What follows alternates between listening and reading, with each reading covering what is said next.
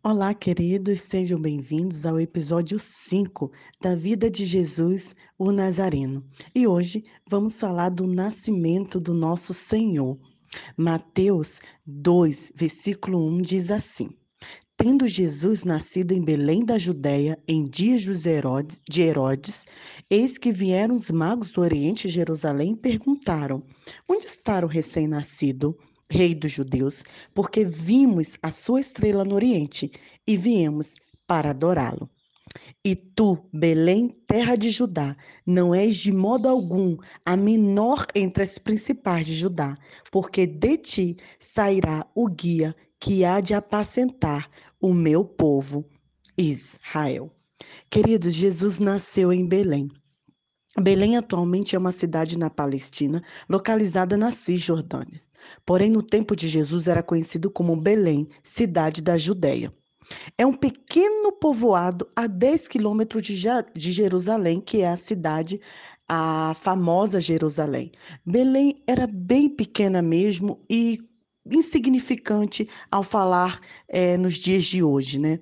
E Maria, a mãe do Senhor Jesus, ela morava em Nazaré, que era um outro vilarejo tão pequeno e tão pobre que ele tinha apenas um quilômetro de expansão territorial. Os teólogos e historiadores dizem que existiam mais ou menos 500 habitantes, cuja maioria era, era parente entre si. Jesus viveu dentro desse contexto. Nasceu em Belém, porque na época o imperador Augusto obrigou as pessoas a registrar o primeiro censo do império. Então, todos deveriam retomar, né, voltar à sua cidade de origem para se alistar.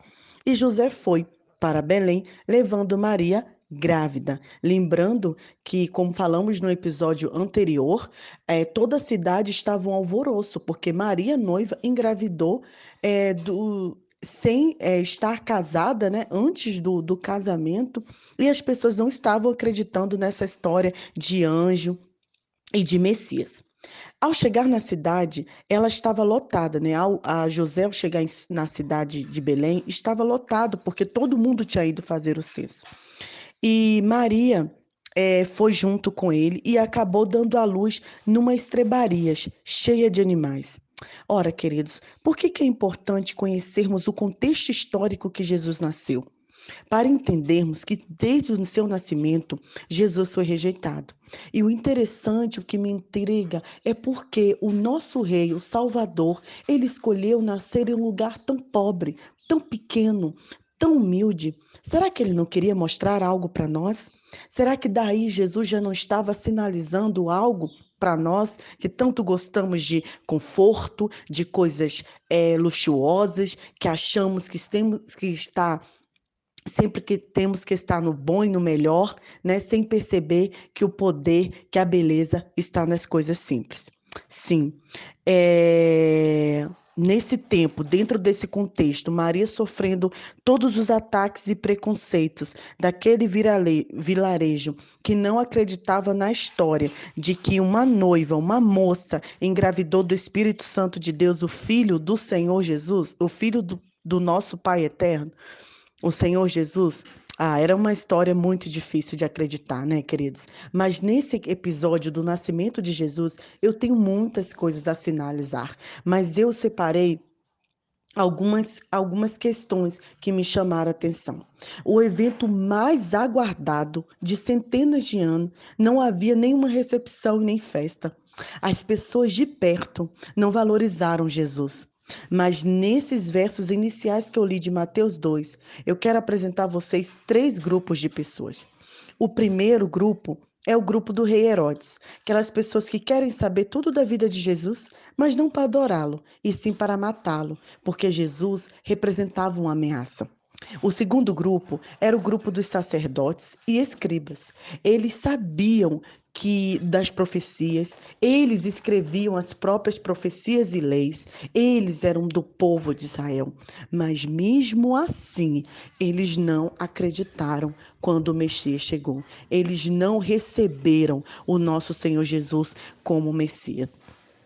E o terceiro grupo era o grupo dos magos do Oriente, que eram chamados de sábios, que provavelmente vieram da Pérsia ou da Babilônia. Eles não faziam parte do povo de Deus, eles não conheciam as Escrituras, mas mesmo assim eles sabiam que historicamente viria um líder de, da Judéia e que a estrela o guiaria até lá.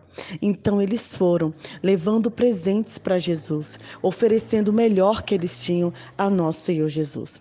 Analisando, queridos, os três grupos, podemos ver que conhecer muitas escrituras não significa que você está preparado para receber o Messias.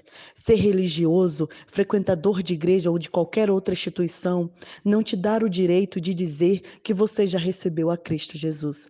Assim como aqueles escribas, você pode saber tudo da lei, mas mesmo assim está com seu coração fechado para receber o nosso Senhor.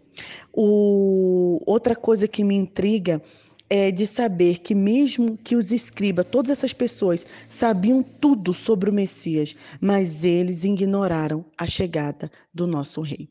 Então, eu quero finalizar fazendo uma pergunta, uma reflexão.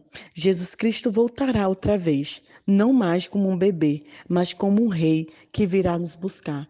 Em que grupo você vai estar? Pense nisso. Ore ao Senhor e observe, nesse contexto histórico, no nascimento de Jesus, aonde você está hoje. Que Deus abençoe o seu dia, o seu coração. Nai Duarte, Moçambique.